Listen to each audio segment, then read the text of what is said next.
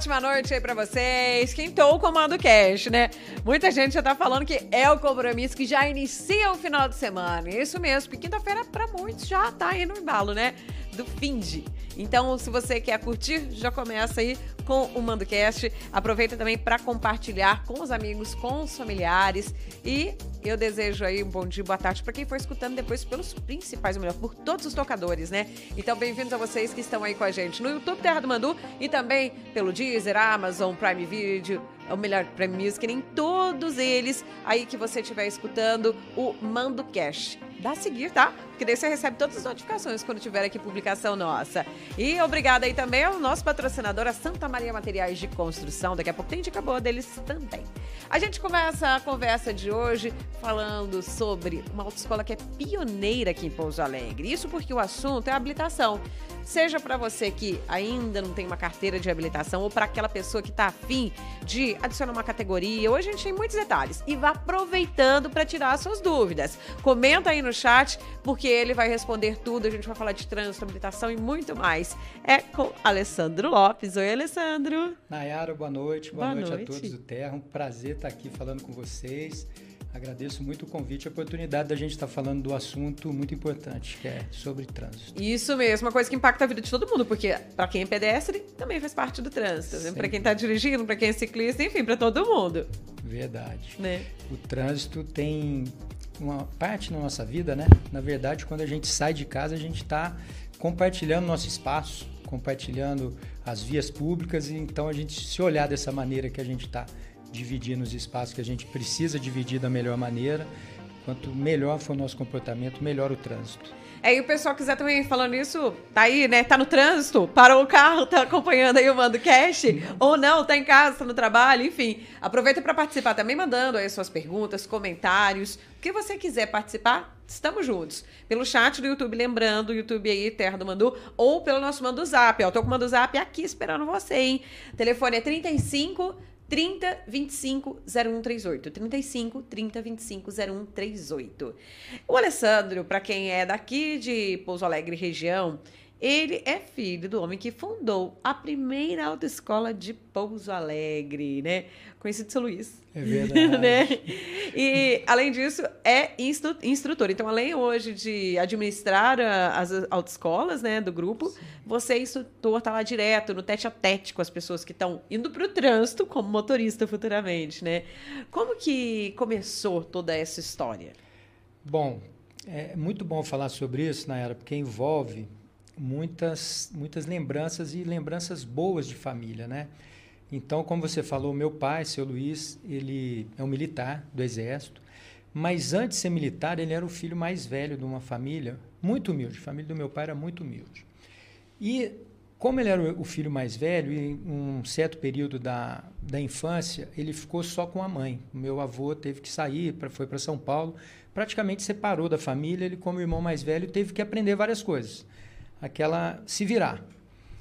Para ajudar em casa. Para ajudar em casa. Então ele contava muito disso, feira, engraxate. Ele, ele teve várias situações assim. E uma delas ele conheceu um mecânico.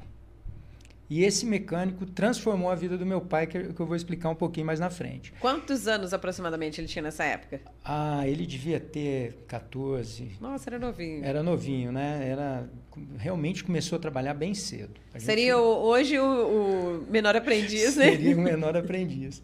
Então, ele, esse mecânico, ele viu, falou: "Nossa, Luiz, você tem facilidade com mecânica. Começa a aprender mecânica que você pode virar um mecânico". E ele assim começou a aprender mecânica, aprender mexer nos carros e tal, tal, tal. Quando ele fez 18 anos, ele foi se alistar no, no exército, no serviço militar obrigatório. E aí, no primeiro ano, isso eu estou falando de 1956, então é bastante tempo. E, e aí ele foi se alistar, chegou na seleção, o, quem estava fazendo a seleção falou, Luiz, você está muito magro, você não pode servir esse ano aqui, que você não vai aguentar o exército. E o meu pai, quem conheceu ele mais novo, ele era muito magrinho mesmo. Só que nessa época ele devia ser muito, mas muito magro para não conseguir servir no serviço militar obrigatório. Aí ele voltou chateado para casa, falou: tudo bem. No segundo ano, Ele voltou lá, bateu na porta aqui do 14 de AC. Ó, vim aqui, eu quero servir de novo. Nessa época ele não era como diziam antigamente, franzino. Ah, é muito. E aí ele falou, e ele, Luiz, não dá. Você não vai, cara, vai trabalhar com outra coisa. Aqui no quartel você vai correr, você vai pegar mochila, você vai fazer acampamento. É, continua lá trabalhando como mecânico. Ele falou, tá bom. Aí ele contou isso para mim, a gente conversando, né? Eu sou o filho do meio, né? Tem meu irmão mais velho e uma irmã caçula. E aí ele chegou, cara, não, começou a se alimentar melhor, não sei o quê, né? Dentro das possibilidades que ele tinha. No terceiro ano ele bateu lá de novo. E quem estava na seleção era o mesmo que estava nos dois anos anteriores. Era o mesmo recrutador. É então. o mesmo recrutador. Chegou e falou para ele, cara, você tem uma força de vontade incrível. Você tá magro, eu sei que você vai ralar aqui, mas pela tua persistência você vai servir. E meu pai entrou no quartel. Quando entrou no quartel, fizeram uma seleção lá de habilidades. Quem mexe com construção, quem sabe pintar, quem sabe é, tem alguma habilidade, marceneiro, tem umas oficinas né, no exército, que quem mexe datilografia naquela época sabia, quem sabia, e tinha até naquela época, se você sabia ler e escrever. Por quê? Né? Educação foi evoluindo e nem todo mundo sabia ler e escrever. Muito pessoal do campo, da, da, da é, família mesmo assim que trabalhava com o pai na fazenda não sabia ler, escrever. E nessa seleção ele foi para mecânica.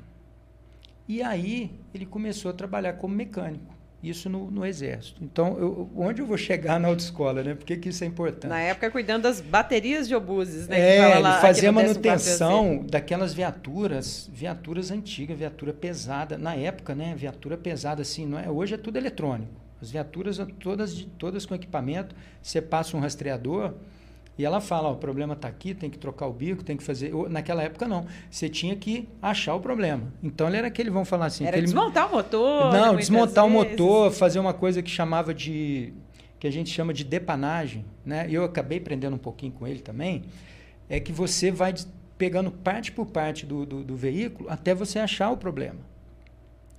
E aí quando meu pai chegou de mecânico, falou, opa, vai ser, vai trabalhar na oficina. E o meu pai era mecânico, soldado mecânico, trabalhava na oficina. Com o passar do tempo, ele foi selecionado para fazer o curso de sargento, porque até então ele era soldado. Aí ele se tornou cabo e falaram assim: ó, precisa de alguém para fazer um curso de, de, de sargento, que naquela época não tinha concurso público. Era indicação do comandante. E o meu pai, no quartel, tinha uma vaga que ele foi selecionado e foi para Juiz de Fora aí onde ele foi ser um militar de carreira. Então ele voltou de Juiz de Fora, foi o primeiro colocado no curso, né? Quer dizer, a persistência dele estava valendo a pena já, né? Porque ele, numa família muito humilde, ser sargento, maravilha. E aí as coisas começam, ele trabalhando como mecânica, e eu falo que a autoescola nasceu de uma missão que ele recebeu. Qual é essa missão? Ele recebeu a missão de dar aula de mecânica, dar, formar os mecânicos e depois... Que, era, só para o pessoal entender o contexto, uhum. naquela época eram raras as pessoas que tinham uma capacitação como essa. E não é uma área de formação, porque não tinha um curso. Era aprender com alguém que já era experiente, né? Sim. A gente pode falar que a frota também aqui em Pouso Alegre região era uma frota menor, porque eram poucas as pessoas que tinham veículos próprios. Com certeza. Né? A gente tinha até poucos transportes públicos, né? É verdade. Ele aprendeu, então, a mecânica com o mecânico nas ruas, vamos dizer assim. É. Praticou depois com veículos pesados no quartel. E aí a persistência dele foi ampliando, que ele conseguiu, então, dar a capacitação para formar uma nova geração? Exatamente. Aí, na, no, no Exército, tinha o capitão lá, comandante da bateria, e que era responsável pela manutenção chegou para ele e falou assim: Luiz, você está formando os mecânicos, só que eu quero que você forme também o motorista. Só que você vai dar aula de habilitação aqui, vai ensinar o pessoal a dirigir, mas a mecânica você vai dar depois do expediente. Isso em que década, mais ou menos? Isso aí nós estamos falando de. Pô, ele entrou em 56. Daí já nos anos 60. É, né? ele, isso aí nós estamos falando de 60 e pouco, uhum. por aí. Né? Aí o que, que acontece? Ele montou na garagem da casa dele uma oficina mecânica, colocou as peças na parede, as peças todas desmontadas. E depois do expediente, o pessoal que morava perto da casa dele combinava, ele dava algumas aulas lá. Isso ele me contando. Por quê? Ele, o capitão deu a seguinte condição: ó, não quero que você atrapalhe o teu expediente aqui. Ele tinha que ser fora do horário de trabalho. Fora do horário de trabalho. Porque, olha só, nós estamos falando de 1960. É, o exército ele não tem hora. Você tem hora para entrar, mas você não tem hora para sair. Né? Então, assim, o nosso expediente não. É, eu falo nosso porque eu sou militar também. Né? Então, ele entra de manhã e tem a missão, ele cumpre a missão. Normalmente a gente sai sempre um pouquinho depois do expediente. Isso naquela época era muito mais, né? Então aí ele falou, beleza. O que, que aconteceu? O pessoal começou a gostar muito da aula dele. Falou, Luiz, caramba, estou gostando da tua aula. Pô, você ensina legal, você sabe de mecânica e tal, tal. Aí, o que, que aconteceu? Dessa missão, por isso que eu falo que a autoescola nasceu dessa missão, ele viu o seguinte: ele e um major na época, né, que o filho dele até mora aqui em Pouso Alegre, ele já, já é falecido, e a gente também tem um, uma gratidão. Minha mãe sempre fala: agradeço muito Fulano, pai do major, que foi. Né, que esse major falou: Luiz, estava começando a formação assim, né, na, na, em Minas Gerais, BH já era mais evoluído. Aí chamou meu pai: vamos abrir uma autoescola aqui em Pouso Alegre? E esse major é, fez alugar uma sala e o meu pai dava as aulas de mecânica e as aulas de, de, de direção, depois do expediente e sábado e domingo. Só que esse major, não lembro se foi transferido, falou, Luiz, ó, tá aqui minha parte tal, você toca a autoescola que não dá. E aí nasceu, em 73, a autoescola, né? Então nós estamos falando aí de 50 anos atrás. Teu pai, nessa época, teve que abandonar a carreira militar? Não, aí que está um detalhe. O militar, ele não pode ter é, nenhuma empresa. Então, assim, o meu pai, ele tinha essa vocação. E ele teve, eu vejo hoje, o que, que, que eu verifico hoje? Ele teve essa visão de poder trabalhar, de poder agregar um salário, certo? Ele não estava fazendo nada assim, ah, não posso fazer isso e a minha mãe, que foi, na verdade, a empresária que assinou, e até hoje está no nome dela, né? É, abriu a autoescola, então a minha mãe, que era, vamos dizer assim, o braço direito do meu pai, inclusive no final de semana, quando tinha que atender o aluno, quando tinha que ter secretária. A minha mãe era professora e ajudava o meu pai. Isso permitiu que o meu pai é, trabalhasse no quartel, com qualidade, porque eu vejo as alterações dele, como ele era dedicado, eu vejo como militar. Só que ele ajudou a ter uma qualidade de vida para nossa família, através da autoescola. Né? Então, ele não abandonou a carreira. Agora, ele foi transferido de Pouso Alegre para Três Corações, e aí foi um período muito conturbado. Por quê? Ele vinha dar aula quarta-feira, ele saía lá de Três Corações, seis horas da tarde. Chegava aqui umas sete e meia, oito horas ele dava aula de legislação, arrumava os carros de madrugada para dar aula no sábado. Então eu falo assim, ele teve uma persistência muito grande. E todo o pessoal ficava esperando ele na quarta-feira. Que ele fala, não, o Luiz vai voltar na quarta, tal, tal, tal. Então eu lembro, eu molequinho, meu irmão também lembra, minha irmã já pegou uma outra fase que ela é mais nova eu chegar em casa e cadê o pai? Não, o pai está na autoescola.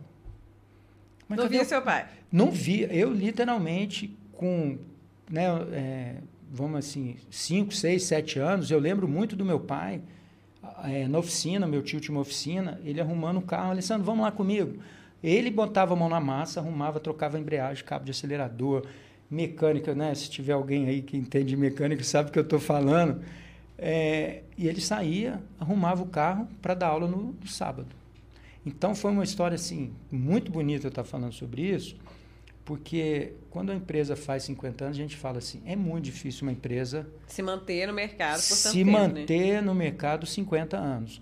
Mas eu vi a dedicação do meu pai e vi o seguinte, os alunos iam tirar a carteira com ele e falava, Luiz, tal. E lá no quartel, inclusive, o pessoal, Luiz, me ajuda a tirar a carteira, ele vinha, dava aula, fazia tal, tal. Quando começava o curso de legislação, sabe como é que era? Era um quadro de giz. E meu pai fez uns banquinhos de madeira, assim, de uns 30 centímetros. Ele colocava o pessoal em U, assim, sentado, pegava um, um, quadro, um quadro desse de giz, uns carrinhos de plástico e fazia os cruzamentos com giz e falava, ó, se você está vindo por aqui, a preferência é de quem? De quem está na direita. Era assim que era a aula de legislação. A então. legislação então. era assim, num banquinho à noite na sala lá da autoescola, que teve alguns endereços, eu lembro só da Bom Jesus para cá. E só para a gente lembrar que nessa época, então, era a única autoescola. Começou com Pouso ele. Alegre. Então, em Pouso tipo Alegre assim, começou com ele. Todo mundo que aprendeu lá naquela época, né, a gente falando aí dos anos 1960, aprendeu dessa forma, porque era pessoal até da região que também vinha para cá, né? Assim como ainda é hoje. É verdade. Muita gente das cidades vizinhas, não só de Pouso Alegre. É. E, e eu tenho muito essa lembrança, né, de meu pai com a mão cheia de graxa, e ele me ensinava a mexer, né? O, o Fusca, né? Eu tenho uma verdadeira paixão por Fusca, que é o carro que ele dava aula, e era o carro nosso também. Tem esse primeiro carro ainda? Você quer que eu te conte a história desse carro? Pode contar. Esse carro é um Fusca 1968. Eu tenho uma foto com ele, com meu pai, com meu irmão e com a minha mãe. Foi o primeiro carro que eu lembro, um Fusquinha, e esse carro está. Ele vendeu esse carro e esse carro eu consegui localizar em Santo Antônio do Pinhal. São Paulo, né? É, São Paulo, indo ali para Cachoeira de Minas, uhum. passa por ali, né? O caminho que o pessoal faz a, a, as romarias lá para Aparecida. Só que o carro está muito destruído. E eu tô tentando localizar o dono para ver se eu consigo resgatar e reformar esse carro. É, porque esse carro faz parte da história de vida de vocês faz da própria autoescola. Faz muita parte. Eu tenho a foto, depois eu te mando no, você ver essa foto. É uma, uma belezinha. Só que eu tenho que achar o dono. Eu já estou com dificuldade de achar o dono. Mas, resumindo, o Fusca, eu aprendi assim, mecânica no Fusca. Então, meu pai, tudo que ele ia fazer, eu estava lá meio do lado, olhando. Quando era, pai, como é que é isso? É, arrebentou o cabo da embreagem, como é que faz? Né? Se eu falar aqui para você de passar marcha no tempo, você entende isso ou não? Não, né? Não. Na minha época já dava de outro jeito. Já, é, o que, que significa isso? Quando é isso rebentava, que eu estou tentando assimilar aqui. Quando rebentava o cabo da embreagem, o, quando você passa de primeira para segunda, é uma engrenagem. Quando essa engrenagem está na aceleração correta, ela se encaixa, você não precisa apertar a embreagem. Então ele me ensinou a passar marcha no tempo. Porque várias vezes estava andando com o Fusquinha, ia lá para o clube, né, no, é, no Fernão Dias ali, que eu era, a gente era sócio, rebentava o cabo. Eu falei, não, deixa que eu sei fazer. Ah, então é, essa passar marcha no tempo é para quando arrebenta o cabo. Arrebenta o cabo. Hoje não, hoje não tem, né? Mas aquela, aí ah, você... mas ainda tem os carros que tem, Sim, né? tem os carros que tem. Aí você sabendo... Fusquinha mesmo tem muita gente. Não, a gente já fez várias tem. matérias aqui no Manducar, então, principalmente. É, arrebentou o cabo do acelerador, acontecia muito. Aí você tinha que ir lá atrás no motor, deixar um, uma pecinha, uma tampinha, um, uma coisa que deixasse o cabo acelerado, para você pelo menos chegar na oficina ou chegar em casa. É, então essas coisas aí fazem parte da história. Né? O Fusca faz parte da história, tudo isso que eu estou te falando, a mecânica, é, como começou a autoescola. Então, é, a gente está fazendo 50 anos e relembrando tudo isso, porque foi com muito esforço, né? É, muito esforço, principalmente dele, da minha mãe. Depois veio uma fase do meu irmão. Depois teve uma fase da minha irmã. E agora, vamos dizer assim, uma fase minha, que eu estou diretamente agora ligado na autoescola. O meu irmão também. E eu estou é, também nessa parte, como você falou, de gestão, de acompanhamento dos alunos, de é, continuar o que ele iniciou lá atrás. Né? Que é, é mais difícil até do que não que seja mais difícil, mas assim a responsabilidade é maior, né? Para vamos dizer assim pegar o legado que ele fez e falar não temos que dar uma continuidade. A gente falando de uhum. formação é um assunto que está direto ligado ao trânsito, né? Porque uhum. como a gente falou no comecinho aqui do, do podcast, todo mundo faz parte do trânsito, né? Até uma pessoa que está na calçada sentada, vamos falar assim, se um carro desgovernado atinge ela, foi um acidente de trânsito. Né? Ou qualquer outra situação. Quando a gente fala da viagem, a gente não está falando só do motorista, está falando dos passageiros, do pet que a pessoa leva junto com a família, né? Da criança que está na cadeirinha, no assento, o bebê que está no bebê conforto. Então, independente da idade, independente do local, todo mundo saiu de casa, está no trânsito. Como que você vê a influência, a importância da formação para melhorar a qualidade de vida das pessoas, seja no trânsito, no dia a dia e principalmente a segurança? O trânsito, ele é comportamental. Eu, você no volante é comportamento. Você como pedestre é comportamento. Qual que é, qual que é a grande dificuldade?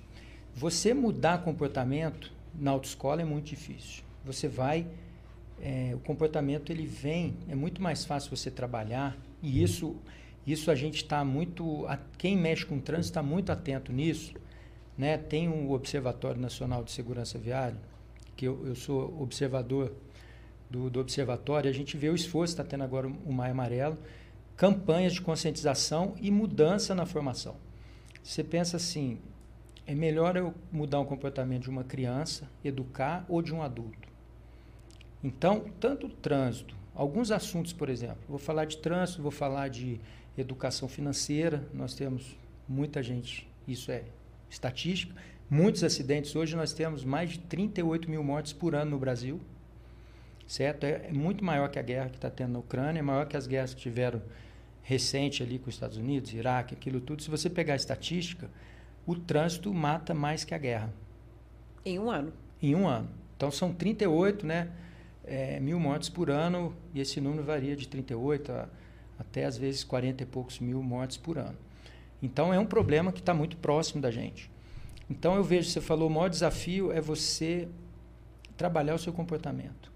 E quanto mais cedo você ser despertado para isso, isso algumas escolas estão fazendo, né, de maneira transversal no ensino, ou de maneira até curricular, é importantíssimo você trabalhar isso, formação. Quando a gente fala de meio ambiente, você pegar, eu tenho uma filha de 7 anos, é muito mais fácil eu pegar para ela, ó, joga a garrafinha no lixo reciclável, aquilo para ela é automático. Para quem veio depois, numa outra geração, ele tem mais dificuldade para mudar esse comportamento. Ele precisa ser mais estimulado. O que, que a gente faz na formação? Isso eu vou até. A gente tem uma estrutura né, muito dedicada é, que passa tudo isso, passa as regras, que é importante, mas mais do que as regras é o comportamento. E as, as três maiores causas ainda continuam: excesso de velocidade, álcool e celular. Então não é porque ele não sabe que é uma parada obrigatória, ele sabe. Mas o comportamento dele. Distraiu ali, foi ver uma mensagem, é, tá no celular, ele está ali, é. ele está com reflexo errado, ele, ele acha que não vai acontecer com ele. Né? Então, o, o grande desafio que eu vejo é a gente trabalhar o comportamento, estimular a pessoa, olha, você é responsável por você, pelo pedestre, como você colocou, e por todos que estão no trânsito compartilhando as vias. Esse é o grande desafio. A autoescola faz um trabalho assim, em 45 horas aulas teóricas, de passar toda a legislação para ele saber, ele tem embasamento, fala, nossa, por que, que eu estou estudando isso? Ele sabe, ó, aqui você não pode estacionar, aqui você não pode nem parar nem estacionar. Qual que é a diferença de parar e estacionar? Ele vai aprender tudo isso. Quem que tem a preferência no cruzamento? É, o que, que é uma via de trânsito rápido? Qual o limite de velocidade? Quais as infrações? Qual, por que, que você é, é multado, etc. Tudo isso é passado.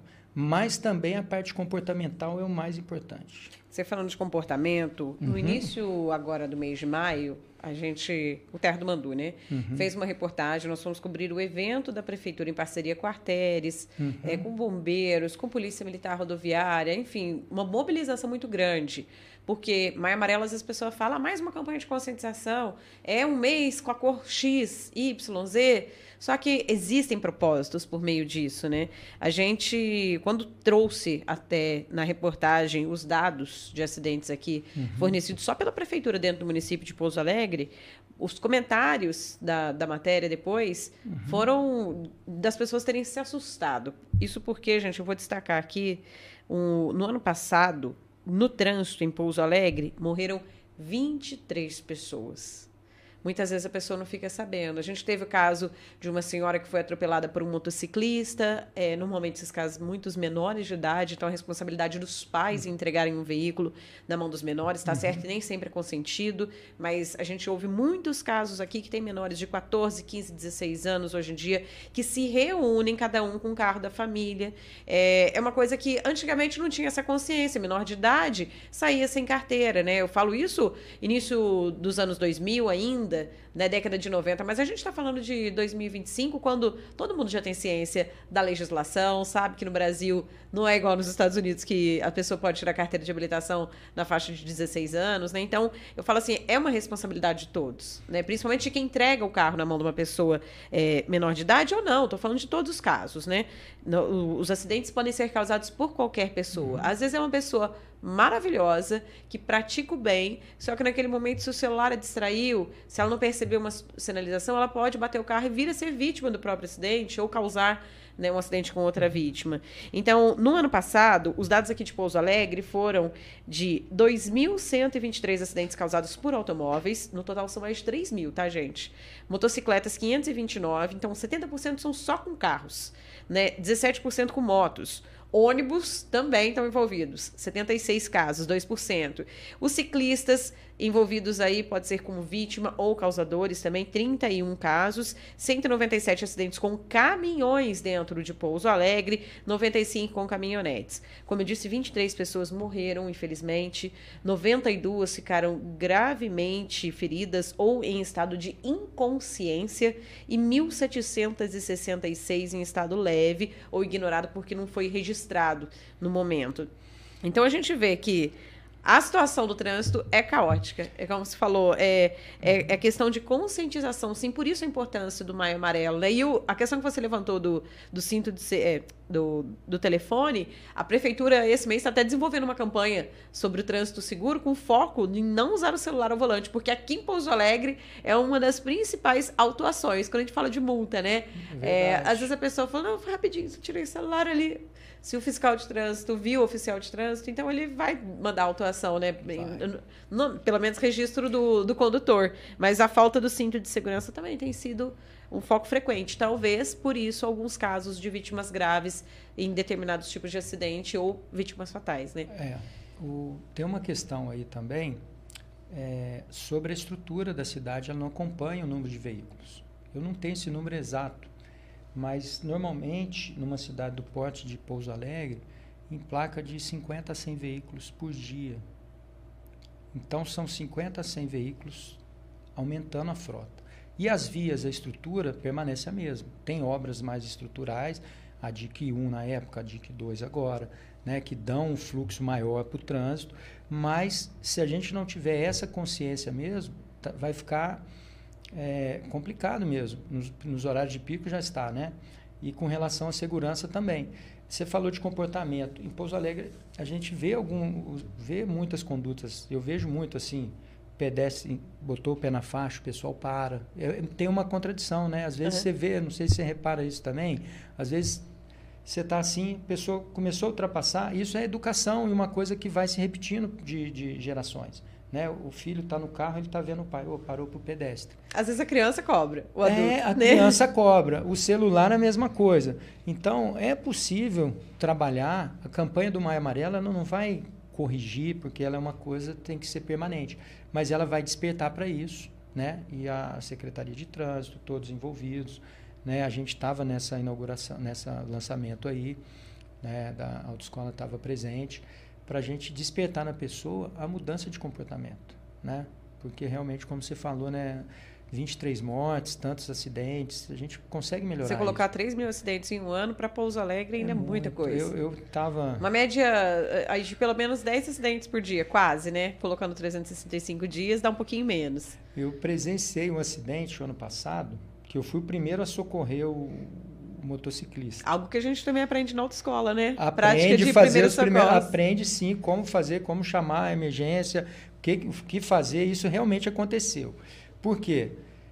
Quem estava descendo a via num veículo não respeitou o pare, parada obrigatória, e pegou o motociclista na lateral, que é o pior tipo de acidente.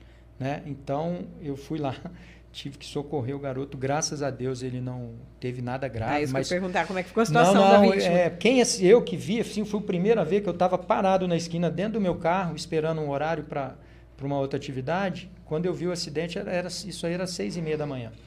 Aí tive que ir lá, todo mundo é, fazer aquela segurança, não deixar mexer para não ter nenhuma lesão na coluna, aquele negócio todo, chamar o, o, o SAMU fazer o resgate. Então, assim, por quê? Não respeitou a parada obrigatória. Então, um acidente todo plenamente evitável. Tivemos outros lá, na, outro na Bom Jesus, né? Que na, cruzando Perto ali, da autoescola, né? O caso do Fran. Esse é o caso do Fran também não respeitou a parada obrigatória. Então, assim, acidentes totalmente evitáveis, né? Eu lembro o caso do Fran, até a gente relembrou ele aqui também no, no podcast, né, que a gente fez com, com os meninos. Foi o caso justamente em que o motociclista, que é quem muitas vezes a pessoa culpa a causa do acidente, né? Ele era a vítima, ele não era o culpado. Né? O homem que simplesmente passou em duas travessias que tinham parada obrigatória, passou sem parar e foi ele que atropelou né? Ele ou a pessoa que conduziu, porque até hoje no, nos falou sobre uhum. como que ficou o inquérito, né? Uhum. É, mas que tá, alguém estava conduzindo aquele veículo. Então, tipo assim, um pai de família com vários filhos ah, que é não pôde voltar para casa e foi vítima fatal de um acidente brutal, muito né? A gente triste. na época cobriu e, e ficou muito uhum. assim sentido pelo, pela forma como tudo aconteceu por ele também, né? Que era uma pessoa é, que não estava tipo assim violando o trânsito, ele não foi culpado do que aconteceu. E aí, infelizmente, isso que acontece, né? A pessoa pode ter culpa ou não, mas ela, infelizmente, pode se envolver no acidente e ser uma vítima nesse estado, né? de terceiros, né? Você sai para trabalhar, sai para fazer alguma coisa e você, você infelizmente, a gente está sujeito é, alguém não respeitar as regras, ou alguém não ter uma conduta legal no trânsito. A gente tem que é o que a gente fala, a direção defensiva é você se antecipar o problema, mas às vezes não é possível, né? Ele, às vezes não é possível você se antecipar. A gente viu ao longo dos anos, falando que, como se diz, a autoescola tem 50 anos, né? A pioneira aqui de Pouso Alegre. E, e, ao longo dessas décadas, várias mudanças foram implementadas, né? Tanto no Código Nacional de Trânsito, quanto também na formação dos condutores.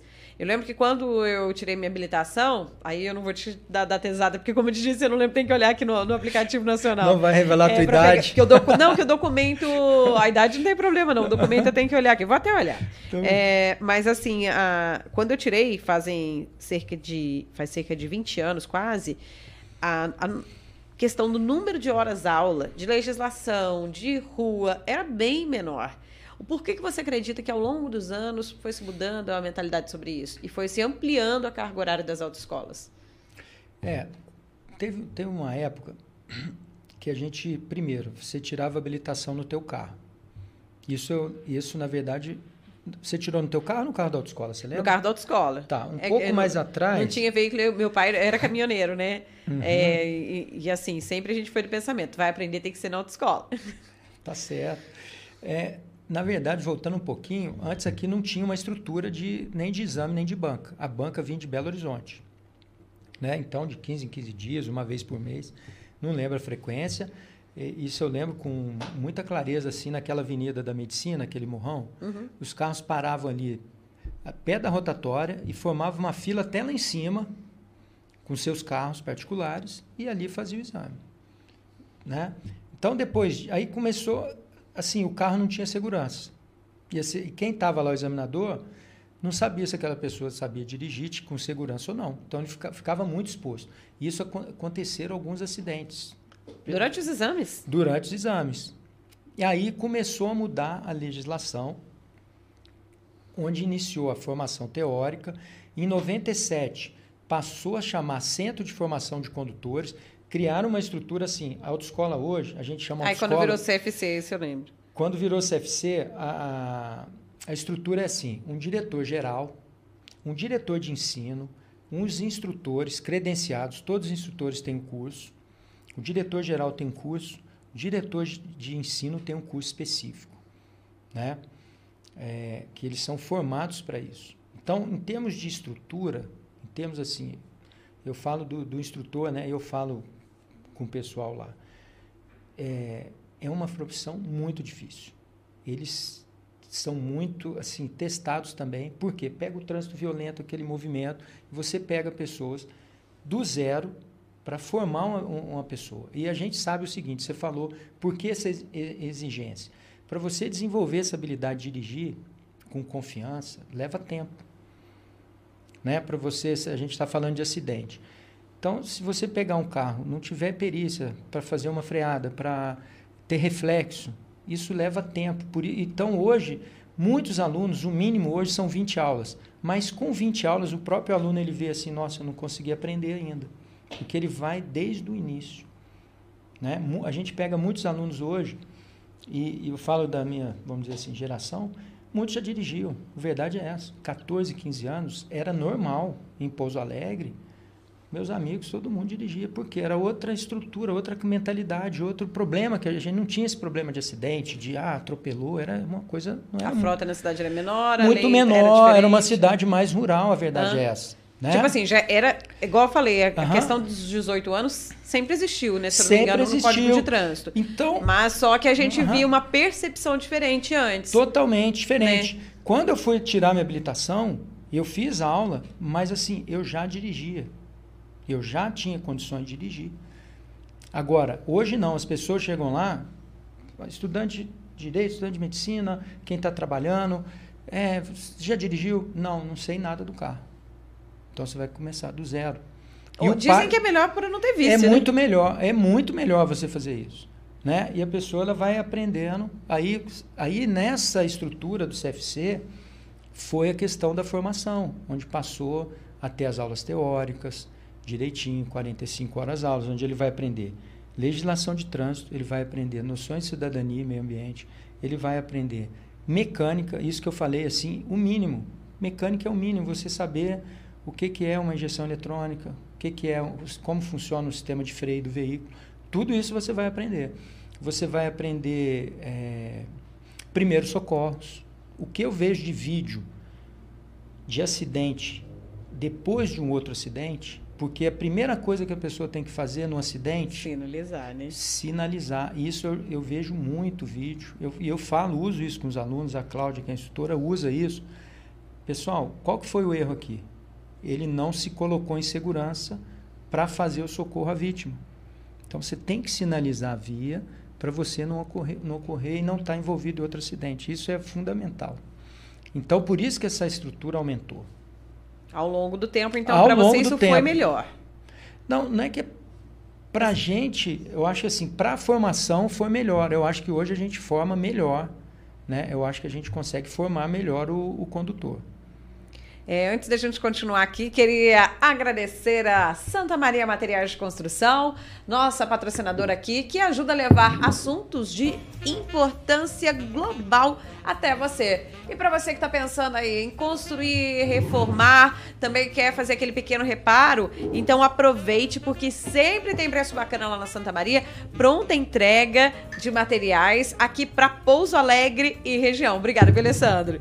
É, tá aqui colocando uma aguinha a mais, né? A gente vai falando, falando é bom, como diz mulher garganta. E lá na Santa Maria você encontra brita, areia, areia ensacada, tem aluguel também, sabe aquelas caçambas para entulho? Dá para levar ela cheia de areia ou vazia para colocar entulho mesmo. Todo tipo de material para acabamento, hidráulica, elétrica, ferragens. Gente, entre em contato com a Santa Maria Materiais de Construção. Eu digo isso porque, ó, Conheço a empresa lá faz tempo, confio, sei do serviço que eles realizam e, claro, também da qualidade dos materiais. Então, um abraço aí para toda a equipe, né? Principalmente seu Joaquim e a Miriam. Entra em contato então aí pelo WhatsApp ou telefone, que tem tudo para sua obra, tá? É o 35 3422 2841 35 3422 2841. Lembrando, o mesmo número é o WhatsApp. E a Santa Maria fica em frente ao Manduzão. Então não tem onde encontrar. Agora, se quiser, encomenda aí por WhatsApp, que eles também fazem entrega para você.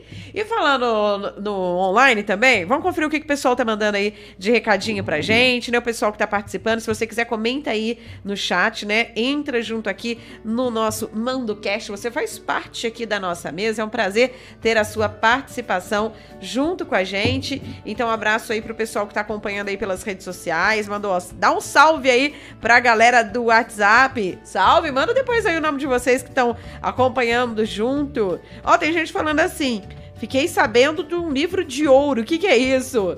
Quem que é aqui? Carlos, mandando aqui, manda o zap. Obrigada, viu, Carlos? A gente já vai participar. Ou melhor, colocar sua participação aqui, porque a gente vai falar desse assunto também. O livro de ouro tá aqui, ó. Mas a gente vai contar como que é que funciona, por que, que foi criado, então, esse material. Então, respondendo aí pro Carlos, obrigada aí a sua participação também, viu? O que, que é o livro de ouro? Livro de ouro, né? Na verdade, assim, a gente está registrando agora, na Nayara, assim, todo mundo que passou na autoescola, tirou habilitação, ah, tem. Nós estamos já na terceira geração. O que, que é? O avô, os filhos e os netos. Então a gente até tirou uma foto com uma família, foi até agradecer, muito legal. Ela teve lá na autoescola, a gente tirou a foto do, do avô. Não, tirei carteira aqui com seu pai em. Com seu Luiz. Seu Luiz, seu instrutor em 70 alguma coisa. Aí o filho, não, eu tirei aqui é, em 90 e pouco. E agora o garoto tirou, o filho o neto, uhum. e a menina está habilitando agora, está tirando de carro. Então, assim, autoescola 50 anos, então pega essas gerações. O que, que a gente teve a ideia? Se você agora faça um convite aí para todos, passou na autoescola, foi habilitado pela gente, passa lá, tira uma foto, tem um mural lá, e a gente está entregando um chaveirinho o chaveirinho ficou no carro, viu? Botei no carro para trazer para você Mas mostrar. se for lá, tem. se for lá, tem. Aí vai ganhar, vai tirar essa foto e vai ganhar uma lembrança da autoescola. Não só os, os alunos que passaram e a gente... E aí o livro de ouro é o quê? A pessoa vai colocar o nome dela, ó. Se eu pegar aqui, Nayara, ó. Dá um exemplo aqui, ó. Pessoa que foi lá essa semana, ó. Vamos pegar aqui 90... Tem alguém que faz ó, tempo. Ó, 97, Lincoln Ferreira de Azevedo. Ele tirou carteira A e B em 97. Quem que foi o instrutor dele? Sabe quem? Seu Luiz. Vai falar que foi você. Não, eu não. seu Luiz. Ah, e seu tá Luiz. seu Luiz, seu pai. Então, aqui, o meu pai, por exemplo, tem um instrutor aqui, ó, tirou 2 mil. Da, Daniel Vieira Tibus. Tirou A, B em 2000. Quem que foi o instrutor? Idelmo. Idelmo. Então, eu falei, se você lembrar o instrutor, por quê? O instrutor faz parte da, da, da história, da história e faz parte da, daquela lembrança. Né? É, pessoas às vezes eu encontro lá na autoescola, nossa, tirei com seu pai, na época tinha um caminhão Mercedes 1111, que não sei o quê. A gente lembra disso, é muito legal.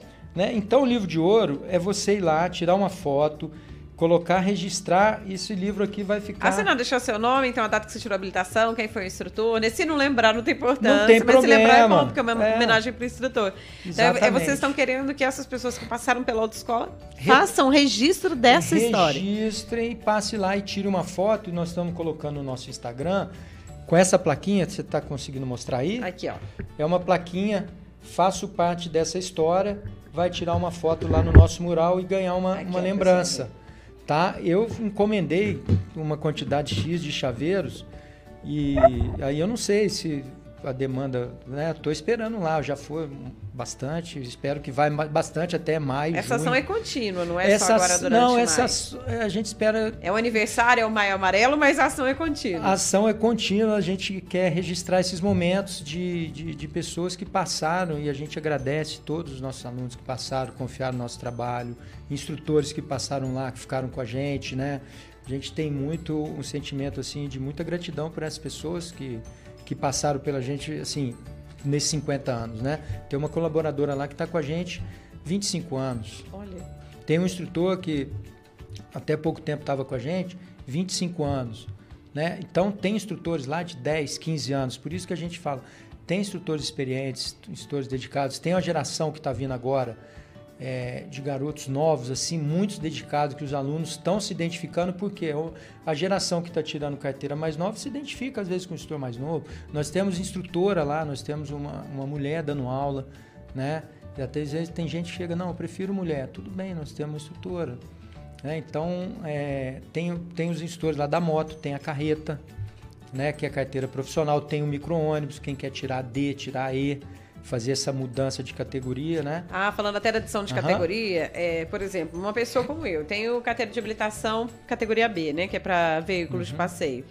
Se eu tiver interesse de fazer uma adição de categoria para virar motociclista, assim como Magson Gomes e o Iratã, Aí eu faço como? Hoje é, tem, tem aquele Muito lance de às simples. vezes abonar uma, um tipo de aula por Não é- conta de eu já ter habilitação? Na verdade, não é que é abonar a palavra. O que acontece? Quando você vai tirar a primeira habilitação, você faz um curso teórico. Esse que eu falei de 45 horas aula. Quando você cumpre essa etapa, já parte do princípio que tudo que você vai tirar daí para frente, você já tem esse pré-requisito. Já aprendeu. Você já aprendeu. Mas Você não tem um sabe que- período assim, questão de caducar. É, Não, não. Esse curso, você, a tua, tua, tua habilitação tá válida e o conhecimento que você tem tá válido. Você pode esquecer, por exemplo, uma placa difícil, você não vai lembrar. Mas você sabe as regras de circulação, você sabe, né, para você usar o trânsito, vamos falar assim, para você usar as vias. Agora, se você quiser tirar a de moto, o que, que vai acontecer? Você vai fazer 15 aulas práticas e vai fazer um exame de vista só para ver, eu vejo que você usa óculos, provavelmente vai estar na tua o meu habilitação. tem, tem observação. Tem lá, tem aham. observação. Você vai A fazer. nova carteira de habilitação até está diferente. É, Né? tá, exatamente. É, a gente tem essa mudança né, na, na nova CNH. Isso, aí você vai, a gente chama de adicionar uma categoria. Então você tem B. Eu ano passado tirei de moto, eu não tinha. Pô, louco! E você acredita Quanto tempo na autoescola agora que vai tirar de moto? eu... Você sabe que eu reprovei no primeiro exame. Olha só. Mas A é questão de tremeu, nervosismo A moto também. tremeu e eu vou falar sobre isso. Aham. Eu fiz mais de 20 aulas e o gestor lá, os, os que estão lá, o Leandro, o, o Tonhão, né? O pessoal muito bom mesmo. Agradeço também. É, Leandro foi meu instrutor, que tá com você hoje. É. Lá na autoescola foi meu instrutor quando eu tirei a habilitação. Foi uma das pessoas que me ajudou, eu acho que é. Você vê que marca. Você vê que marca. dele, Ele é, muito calmo. Você vê que não marca. Por isso que a gente registra isso aqui. É Então, importante. é, então Mas te faço um pessoa- desafio, Nayara. Vai lá tirar de moto. A de moto, ó. Tá bom? Eu, ti- se eu tirei, você vai conseguir Não tirar. dou nem pra equilibrar uma moto, meu senhor, né, Mas o, você vai fazer suas aulas e um exame de vista. Praticamente. Mas isso. então aquele lance do fazer Prova o psicotécnico. Não, essas não, coisas. Não, não, o psicotécnico Ele vai foi. ter a validade por eu já ter vai habilitação. ter a validade. Você vai Então- agora ver só questão médica de saúde. Quanto que fica hoje em dia tirar uma habilitação? Até Ó, porque é uma curiosidade, porque muita gente Tá. pensa assim, eu não tenho grana pra fazer isso hoje, mas eu gostaria de juntar um dinheiro. Ou dá pra parcelar. Tá. Tem, tem facilidade? Olha, tem, tem sim. A gente está nesse mês também, inclusive, no nosso, nós estamos com condição muito boa para tirar por causa do aniversário da autoescola. Tá um momento muito bom para tirar com um desconto muito bom. O que que, olha, se você for tirar de carro, você vai gastar com todas as taxas já incluído, o exame, as aulas, entre 2,5 entre 2 a 2,5, tá? Primeira habilitação. De moto, um pouquinho mais baixo que isso, tá? Porque você vai ter que fazer o curso teórico, vai ter que frequentar a sala de aula, fazer o exame teórico. Para adicionar, no teu caso, por exemplo, você vai gastar entre R$ 1.000 e 1.500 reais para tirar a tua habilitação de moto. Pra tirar uma de moto. E Uma a pessoa que é o contrário, motociclista que quer tirar a habilitação categoria é D. mais ou menos isso, de 1.500 a 2.000 reais. Porque- Sempre a adição de categoria nessa base. Sempre a edição é mais barato e de, de moto é a mais barata. De carro um pouquinho, depois vem as categorias que são mais um pouquinho mais cara de ônibus e a carreta, que é um pouco mais cara, que realmente o custo da carreta é muito mais alto. Né? E quando a gente fala de custo, isso eu queria até colocar, é uma questão de prioridade. Se- Né? A gente considera assim, por, pelo custo do combustível, etc, etc, que é um valor considerado acessível a pessoa dividir, a gente sabe, condições, condições, mas que é uma prioridade, é uma, uma ferramenta que você tem para trabalhar. Esses dias teve uma empresa que fizemos uma parceria, ela mandou nove colaboradores que não tinha habilitação, que ele falou, ou eu tiro a habilitação desse pessoal, não tem como ficar com vocês. Aí ela fez uma parceria, recebi esses nove, já tem foto deles aí tirando, tiraram de carro, tiraram de moto, porque é uma ferramenta de trabalho. Então a gente não pode olhar, é lógico, assim, eu vejo sempre como um investimento. Tudo E tem que- muita empresa que na contratação já coloca a necessidade. É, é, Sem Não vai dúvida. longe. A gente fez uma matéria essa semana de 140 vagas de emprego daquela concessionária EPR, que está administrando Certo. as rodovias, Uhum. algumas aqui da região. Aí eles estão com 140 vagas. Uma delas, que é para a área de trânsito, é necessário ter categoria B na CNH. Então, às vezes, a pessoa que é motociclista não consegue, por exemplo, candidatar uma vaga dessa. Ou a pessoa que não tem carteira de habilitação também não. Isso é algo que dependendo, a carteira de habilitação pode até abrir vaga. Não falo especificamente só dessa, mas a gente vê que tem muita vaga. Por exemplo, representante comercial, pessoal que trabalha para laboratório, né? É, tem muitas Empresa empresas que elas exigem porque elas não vão ter um motorista para trabalhar com a pessoa. Né? Então, ao invés delas terem dois profissionais, elas querem um que seja, vamos dizer assim, a pessoa que complete o perfil que eles precisam na vaga. Sem né? dúvida, é um diferencial. A frase que a gente foi criada, e eu não sei que, que ano, a, a logomarca, e embaixo da logomarca tem conquiste o prazer de sua liberdade. Na verdade, a habilitação, ela é liberdade. Você pode até, às vezes, numa situação, e hoje, olha que interessante, tem muitas pessoas de 50, 60 anos tirando habilitação. Várias histórias. Eu tenho uma, posso te contar aqui? Claro. Eu tenho uma aluna que ela, em 95, ela foi fazer habilitação, foi reprovada. 95. E ela ficou com trauma. Ela falou: Ah, não quero tirar, eu acho que o examinador. fica chateada, Ficou né? chateada, ela disse que o examinador não foi legal. E ela parou, estagnou esse sonho dela. Quando foi o ano passado, ela voltou na autoescola. E ela falou: Olha, tem uma história assim. 30 anos depois, quase. 30 anos, ó, comecei a tirar e ela falou assim: Eu quero tirar a habilitação aqui com vocês. Eu fiquei muito, falei assim, um, fiquei muito, foi muito legal. E ela foi no primeiro, reprovou, ela está com por volta de 60 anos. Foi no segundo, reprovou. Falei: Não, senhora, como é que a senhora vai persistir? A senhora está dirigindo, a senhora fica nervosa, mas a senhora vai passar. Quando foi, eu não sei a data direitinho, eu tenho registrado. Ela tirou a habilitação dela, Deixa na festa. e ela falou: agora eu posso ir, eu dependia disso, meu sobrinho tinha que me levar, fulano tal, agora eu pego o carro. E ela não só tirou habilitação, ela sabe dirigir e pega o carro. Dirige bem. Dirige bem. Então, assim, essas histórias passam, por isso que a gente fala da liberdade de você ter habilitação. Você lembra, às vezes, de qual foi, talvez, né? O Uhum. aluno, a aluna é, com idade mais avançada a tentar tirar a primeira vez a habilitação? Olha, essa estatística aí é uma coisa interessante que eu não parei para Essa pensar. tinha mais de 60. Essa, ela, é, na verdade, ela tem 58, 59. Há quase 60 anos aí. Quase 60. Agora, eu vou pesquisar isso, né? Porque te tem, tem casos, eu acho, da pessoa que nunca teve Tem. a possibilidade e agora, depois de mais velho, tipo assim, talvez Tem. se aposentou, aí quer ter essa independência mesmo pra poder até viajar ou fazer alguma coisa Tem- diferente, né? Tem uma senhora que também tirou, agora, recente, eu acompanhando. O que, que aconteceu? Ela ficou viúva e ela dependia do marido para tudo. Ela fala: Nossa, eu dependi do meu marido para tudo. Ela não despertou a necessidade de tirar a habilitação. Ela não precisava. Não né? precisava e não. No caso tudo, dela. tudo bem. Quando ela ficou viúva, ela começou a tirar. E ela teve muita dificuldade na hora de aprender. Mas, assim, eu, por isso que eu falo dos instrutores e falo da profissão, que é uma profissão muito é, dignificante, muito bonita mesmo. E aí ela foi e fez um exame, e fez outro, e fez outro. E a gente, assim, não vamos desistir. A senhora está preparada. Aí errava na baliza, aí tinha que fazer de novo. Quando foi agora, ela virou o ano, não tirou. Quando foi nesse ano, acho que no segundo exame de janeiro, o examinador falou: Olha, a senhora fez o exame perfeito. Ninguém aqui te ajudou, porque a senhora é isso. A senhora fez um excelente exame. A senhora fez baliza, a senhora fez rampa, a senhora fez o controle, a senhora fez tudo que, o, tudo que todo mundo que a gente cobra e a senhora está habilitada.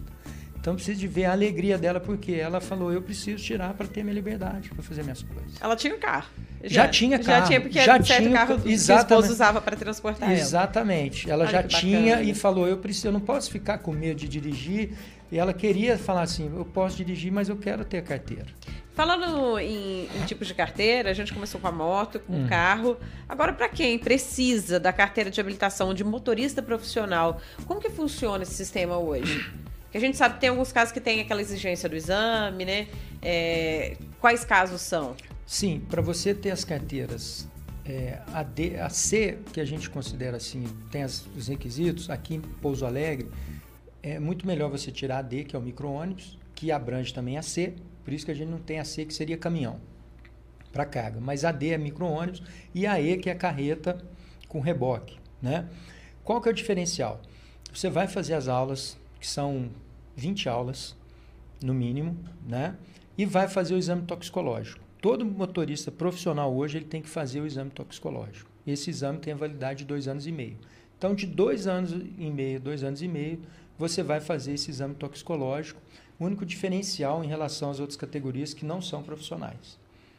Mas é, é, algo que também pode mudar a vida da pessoa, né? Que às vezes ela está procurando, sei lá, garantir uma vaga melhor de trabalho e, e, essa carteira de habilitação também pode fazer essa diferença. Muita diferença. E, Nayara, o que eu vejo muito lá são mulheres tirando carteira profissional.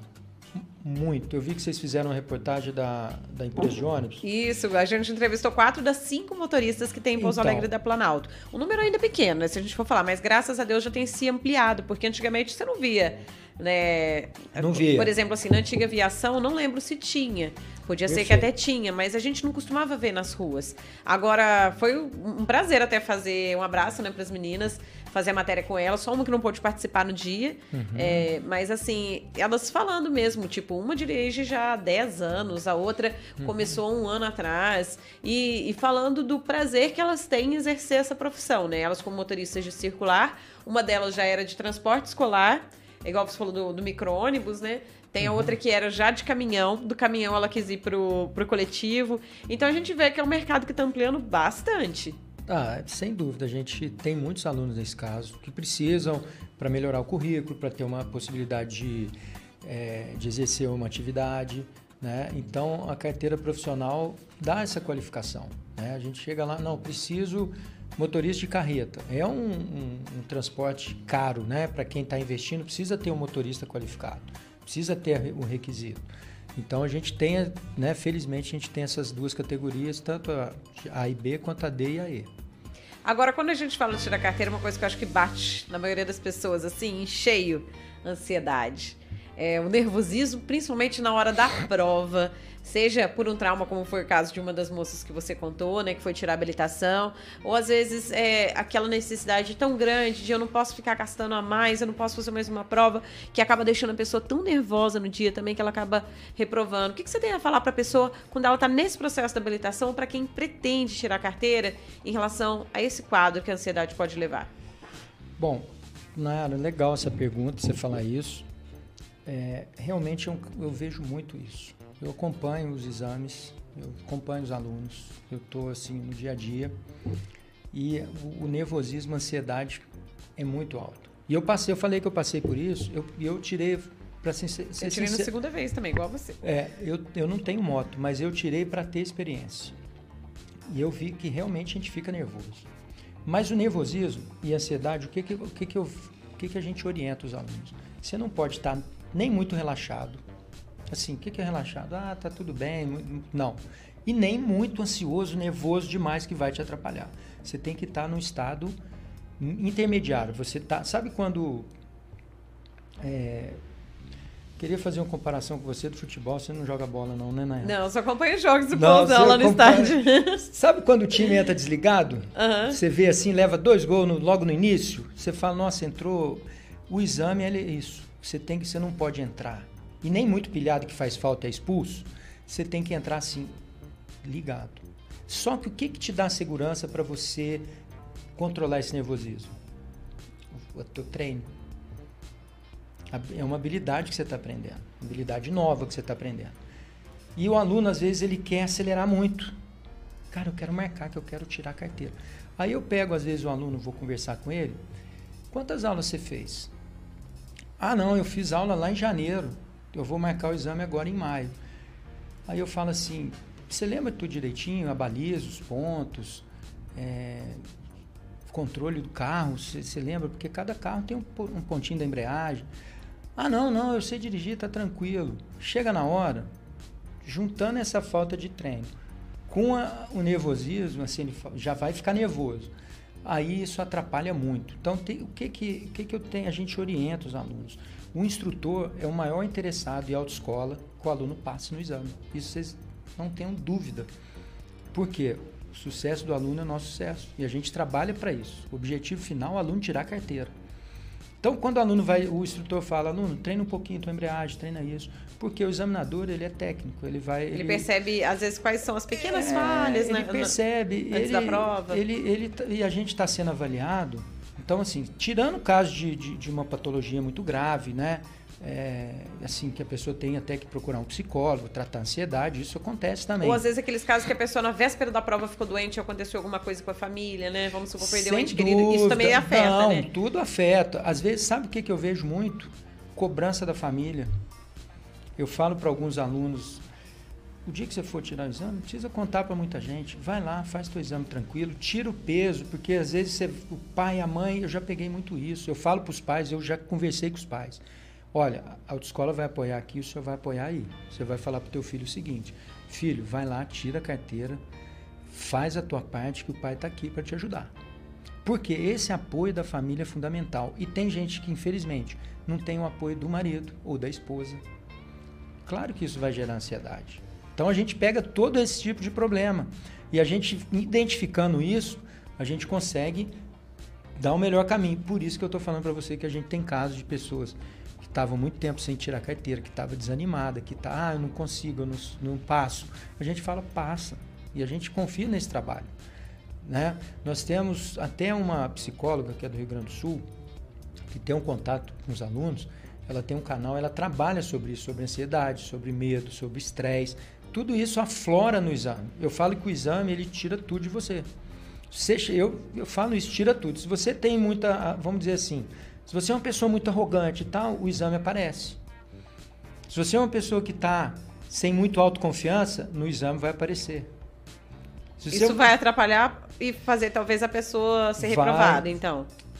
Provavelmente, entendeu? Então, assim, pessoa treinou, se dedicou, fez a parte dela, não dê prazo. Vai lá, faz o exame. Não, não fique cobrando, exigindo, não fique, então. Não fique cobrando. A, Esse, a cobrança... Essa é, vamos dizer, a orientação que se dá para a família, para o amigo, para quem está sabendo que a pessoa vai fazer a prova. Dá, dá para. Eu tô com um caso lá até legal, que ela tá na véspera de ganhar neném. Eu até encontrei ela na autoescola. Ela vai fazer o exame semana que vem. Eu falei, ó, avisa o examinador, ó, tô com a agenda aqui na maternidade depois do exame. Uhum. Porque assim, tá com. Eu falei, ó, não. Já sei... tá de uns oito meses, Não, não, tá 8 para 9. Uhum. É assim, é, o neném tá para nascer e ela, ela falou, não, quero tirar porque não sei o que. Eu falei, ela fez as aulas, ela já dirige bem. E já vai precisar da habilitação para levar o bebê para cima para baixo. Vai precisar aí. da habilitação, mas eu achei assim, eu falei, nossa, é, só falei, não se cobra, porque não quero que neném nasça com problema por causa de carteira, não, por causa de CNH. Nossa, vai lá tranquilo, faz a tua parte, não, então, não precisa preocupar tanto. Não precisa assim. preocupar com isso. Ah, no, ou no, melhor, assim, o neném não, não vai ter algum problema depois, mas é perigoso nascer o neném no, no exame de dor nervosa. Eu falei pro estudo, você está preparado aí se acontecer Para fazer carro? um parto, ó, você aprendeu o primeiro socorro, então vai prática. Ai, a gente vê alguns casos de bebê nascendo em veículo, né? Olha, parto feito por taxista, tá motorista risco. de Uber, bombeiro, né? A mulher às vezes tendo bebê ali sozinha com a pessoa só apoiando do lado, ó que Deus Verdade. abençoe que Nossa Senhora do Bom Parto conduza bem essa futura motorista Tô torcendo aí, pra né? ela. Terça-feira que vem ela tá lá. Aí já tá para fazer. É, é, é, muito gostoso ver a sensação, né? Eu lembro de quando eu fui fazer é, a minha, o meu exame, né? Antigamente a gente tinha, você sabe, com um instrutor, melhor, um, um examinador aqui que era famoso ah, pelas reprovações. Eu sei. né? Eu, só falar que ele era carequinha que o pessoal já vai lembrar quem é. Mas na época é, eu passei de primeira no, no exame né, de legislação, legislação. Mas é, apesar de que todo mundo fala assim, como que é reprova? Gente, não é questão da prova. Às vezes, eu vi muitas amigas que às vezes falavam, eu reprovei, eu fiz na segunda vez o, o de legislação. Mas você não tem que ficar julgando, não. Cada um tem seu tempo e outra. É, depende do, de como que tava o emocional da pessoa no dia. É igual quando a pessoa faz uma prova em escola ou em faculdade, ela sabe tudo, tem domínio do assunto, chega na hora de dar o branco, né? É verdade. Então, bem, graças a Deus, pelo menos eu não passei por isso, mas eu não passei de primeira na prova de rua. Então, para mim, foi uma situação assim é, a prova era feita na, na avenida que a gente chama Avenida da Antártica, aqui em Pouso Alegre, né? O pessoal da, que é daqui da cidade já faz tempo vai saber que é a Avenida Alberto de Barros Cobra. Hoje em dia não é mais. É, hoje é lá no Santa Rita. No Santa Rita. É, aí, quando eu fui fazer a prova, assim, acabei de sair com o carro com esse examinador carequinha. Famoso. Famoso. Ele já me pediu pra virar à esquerda, ainda lembro direitinho, assim como a gente lembra do instrutor, lembra do examinador. É, e aí tinha, no primeiro quarteirão, era uma leve subidinha de uma daquelas ruas, uma rua paralela que antigamente subia pro hospital, hoje só desce, né? Era, dava ali pro fundo do cemitério. logo no início do quarteirão, tinha um cavalinho mecânico, né? Pra quem não sabe, o caminhão que. Sei. O que carrega o caminhão, vamos dizer assim, Sei, né? o pre- cavalinho. veículo, o cavalinho. E ele pediu pra eu fazer uma baliza No atrás cavalinho. do cavalinho. E aí você imagina, eu tinha acabado de virar a esquina, o cavalinho tava quase na esquina, e ele pediu. Só que é óbvio, é uma situação que você vai encontrar, às vezes você não acha vaga, você vai ter que fazer. Só que assim, eu pensei, meu, já era. E foi assim, eu errei um pouquinho que ficou afastado da guia do, da calçada, não deu certo. E pra mim aquilo foi marcante. eu e ele na hora ele já falou assim: você não precisa continuar a prova. Nossa, acabou comigo no dia. É, o, o exame ele é muito tenso. Eu, Mas o segundo, graças a Deus, deu tudo certo. eu falo assim, o aluno tem que ser otimista. Não só o aluno, a gente tem que ser otimista. Os- ah, quando a gente tá nessa, assim, eu vejo isso os alunos. Tem aluno que chega, vamos dizer assim, muito pessimista, reclamando, parece que o processo dele vai dando tudo errado. Tem aluno que o processo dá tudo certo. Não é que dá tudo certo que ele foi passou de primeira, não é isso. Mas a gente sabe assim, esse aluno é questão de tempo, ele vai passar porque a mentalidade dele está focada na aprovação, não está focada no entorno que gira tudo, o Ele nervosismo. tenta não deixar ah, tudo que tá ao redor é- afetá-lo. né? Isso é fundamental. E eu falo, a gente é avaliado, Nayara, a vida inteira. Você vai fazer uma entrevista de emprego, você é avaliado. Você vai fazer uma prova, seja da OAB, você vai fazer uma vestibular, você vai fazer um Enem. A vida inteira você vai fazer uma. Você chega aqui, eu garanto que quando você foi fazer um primeiro trabalho, é, você foi avaliado de certa forma. Pô, será que tá legal? O exame, vezes- e principalmente a gente se cobra, a gente se avalia. a né? gente se avalia. Então eu falo assim: o examinador, você está habilitada. O examinador, passou, você passou pelo examinador. Eu tenho três filhos. O meu filho teve uma época que ele reclamava muito do professor. Eu falei, cara, posso te dar uma, falar uma coisa numa boa? Você está em tal série, você está brigando com o professor, brigando com o professor. Posso te falar? Estuda bastante essa matéria, que você vai passar de ano e o professor vai ficar no mesmo ano. Ele chegou para mim assim, falou: pai, é verdade, tal, tal. Ele mudou o jeito de olhar. Mudou. Então, isso eu falo para o aluno: é importante isso. Sabe? Se você quer. Agora, tem aluno que não quer. Assim, a gente entende, às vezes o momento não é legal, às vezes está com uma dificuldade. Mas quando você entra, entra que vai dar certo. Tem que ser determinado tentando ter tranquilidade. É, eu não estou falando que tudo é perfeito, que não tem erro. Não é isso que eu estou falando. Estou falando assim, ah, tudo é ma maravilhas. Não, a gente sabe. Colocou avaliação humana, vai ter erro. Colocou alguém para avaliar, vai ter examinador mais rigoroso, vai ter avaliador mais tranquilo, vai ter um critério diferente que você não estava, pô, mas esse cara nunca, né? Vai ter, porque é uma avaliação humana, não tem como. Mas a tua maneira como encara isso faz toda a diferença. Isso a gente passa para o aluno porque você foi lá, você não desistiu, você foi lá na segunda. Foi não, passou. marquei a prova o quanto antes. Então, eu vez. falo isso, marca, vai lá e vamos tirar esse negócio. Agora eu vou contar pra você como é que eu passei. Eu fiz um. Eu, eu fui com carro com excesso de passageiro. eu vou te contar o porquê pro pessoal do podcast.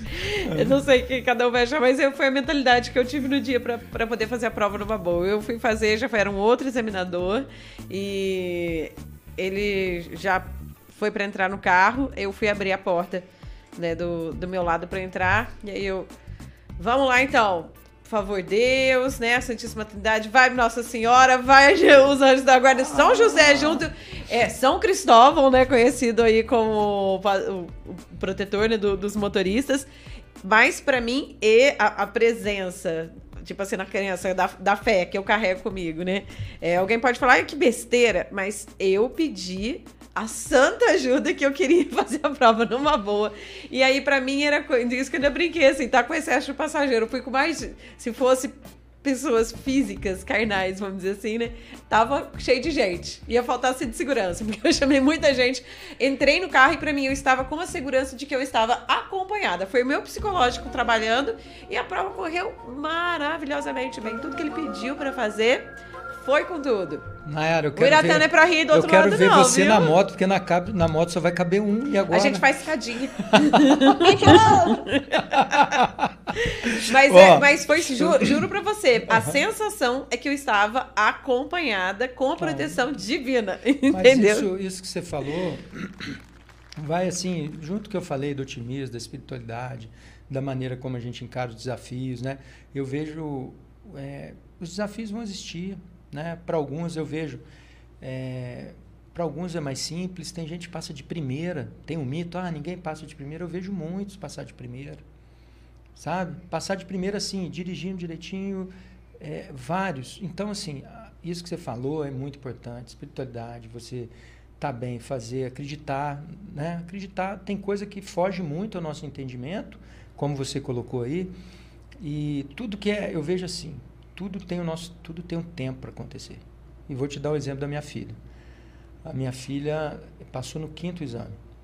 E cada reprova que ela tinha, eu falava assim, ai, graças a Deus, que não foi dessa vez. Eu até conto isso com os instrutores. E ainda fica com uma pressão porque filha e neta, né, é, né? De, então, de dono de autoescola. É, mas a minha Não filha, de vocês, mas eu falo da sociedade. Sim, é. não, é. Na verdade, é, já o meu filho aconteceu o contrário. Ele dirigia muito. A minha filha sabia que ela estava muito segura, não dirigia. Então, quando ela reprovava, eu falava: não, deixa que no tempo vai ser certo. E ela passou, é lógico que a gente fica apreensivo do outro lado. O meu filho não, meu filho já podia ter passado de primeira. Ele passou na terceira. E o meu filho dirigia, e dirige mesmo. Tanto é que a gente vai viajar, é, entrega o carro, minha esposa, dirige muito, já dirigia muito bem. Até o instrutor falava, ó, teu filho, cara, dirige. Só que ele passou na terceira, um bateu, teve, ficou nervoso, tudo certo. Então o que eu falo assim, tudo acontece no seu tempo. No tempo. Não adianta a gente querer acelerar, apressar vai vir no tempo certo. Tudo a gente tem que passar, a gente vai passar. Então fica aí essa mensagem do Manducast hoje para quem vai tirar habilitação, uhum. ter calma, ter paciência, né? Se está sentindo dificuldade de alguma coisa, tira dúvida, fala, conversa, né? Se está mudando muito, por exemplo, de o que aconteceu comigo, mudava muito de instrutor e de carro num ponto é bom. Você aprende a lidar com carros diferentes, que às vezes o carro do exame não vai estar disponível o carro que você está acostumado. Só que ao mesmo tempo tem gente que fala, mas não é bom porque cada instrutor tem um jeito de passar. Você vai estar dominando cada hora um veículo, então às vezes você dá, dá um, vamos dizer assim, um start diferente na hora da, do exame, né? Então a pessoa tem que encontrar o caminho dela. É o que, que fica mais fácil para ela, porque não tem receita certa, né? Não tem. E, e tem isso aí que você falou, às vezes o aluno, a gente quer fazer o trabalho porque o aluno se sinta o mais confiante, o mais confortável, né? Começou com o instrutor, gostou do instrutor, faz com o instrutor, gostou do carro, faz com esse carro, para ele sentir, opa, estou nas melhores condições para passar. E, bom, queria fazer um convite aqui, Nayara, para o pessoal lá tirar nossa foto, receber o chaveiro, é, agradecer. Né, Aí na sede da Bom Jesus. Na Bom Jesus. Né? Agradecer. O livro de ouro também fica na sede fica, da Bom Jesus. Fica lá na Bom Jesus. Agradecer os instrutores que já passaram, os instrutores hoje, a equipe que a gente tem, muito dedicada, que eu tenho maior orgulho. Né? A gente está fazendo 50 anos, agradece cada um que passou, em especial quem está com a gente hoje. Né? A gente tem um, um retorno, os alunos eles preenchem uma, uma pesquisa, né? E a gente tem mais de 96% de aprovação, mesmo quando o aluno é reprovado. Ele consegue entender o nosso trabalho, porque quando o aluno entra no carro, a gente não tem o que fazer. É o aluno, e você passou por isso, é você e o examinador. O instrutor, ele fica fora. Então, o nosso trabalho termina quando a gente entrega vocês ali para fazer o exame. E, e, com tudo isso, às vezes o aluno sendo reprovado, tendo algumas dificuldades, a nosso índice de, de aprovação é de 96%. A gente fica muito feliz com isso. Então a gente queria agradecer, quero agradecer, deixar o convite pessoal lá, assinar o livro, tirar uma foto, que faz parte aí, vocês todos fazem parte dessa história. Ai, que bacana. Fica a dica aí, né, para você que está acompanhando com a gente, então, o, o Mando Cash. Quer saber um pouquinho mais sobre o assunto? Volta, compartilha com o pessoal. Agradeço a todo mundo que acompanha a gente também pelos tocadores Mando Cash. Siga aí né, o nosso canal pelo YouTube, Terra do Mandu, e ao mesmo tempo também siga a gente nos podcasts. Mandando um abraço aqui pro Cauã Davi, mandando boa noite a todos. E amanhã é sextou. E tem também aqui Luciana Gonçalves, juntinho com a gente, aqui mandando abraço pelo chat né, do MandoCast. Então, obrigada a todo mundo. Ó, o Maxson Gomes, falei dele aquela hora, motociclista e o Atenção, Nayara. Hora de encerrar o programa. Ah, recadinho aqui do Iratã juntinho com a gente. Também muito obrigada, viu, Ira? E para você que tá aí junto, que curtiu o assunto, quer saber mais também, entra em contato aí. Segue o Alessandro Lopes pelas redes sociais, o pessoal aí da Autoescola Sapucaí, vocês tiram as dúvidas também, né? De quem tiver Sem alguma dúvida, outra dúvida além dos certeza. assuntos que a gente já trabalhou aqui. Então, muito obrigada para você que tá juntinho com a gente sempre aqui pelo MandoCast. E a gente fala na semana que vem de adoção, é isso mesmo. O, o juiz, né, o doutor Túlio, que ele é o diretor-geral do fórum aqui e também da Vara da Infância e Juventude, vai participar com a gente, a presença confirmada aqui no MandoCast, quinta-feira que vem, às 8 da noite. E eu quero agradecer você também, Henrique Cabeleireiro, parceiraço nosso. Hoje dei uma passada por lá, gente, antes de vir pra cá, pra matizar, porque loiro tem que cuidar pra caramba, né? Na verdade, se você quer mudar o visual ou se você quer cuidar do seu visual atual, procura o Henrique Cabeleireiro na rua Coronel Herculano Cobra, em Pouso Alegre. Obrigada, Henrique, e obrigada a Santa Maria Materiais de Construção. Ótima noite pra você que tá ao vivo e até mais pra você que também tá nos tocadores. Obrigada, viu, Alessandro? Boa noite, eu que agradeço. Boa noite.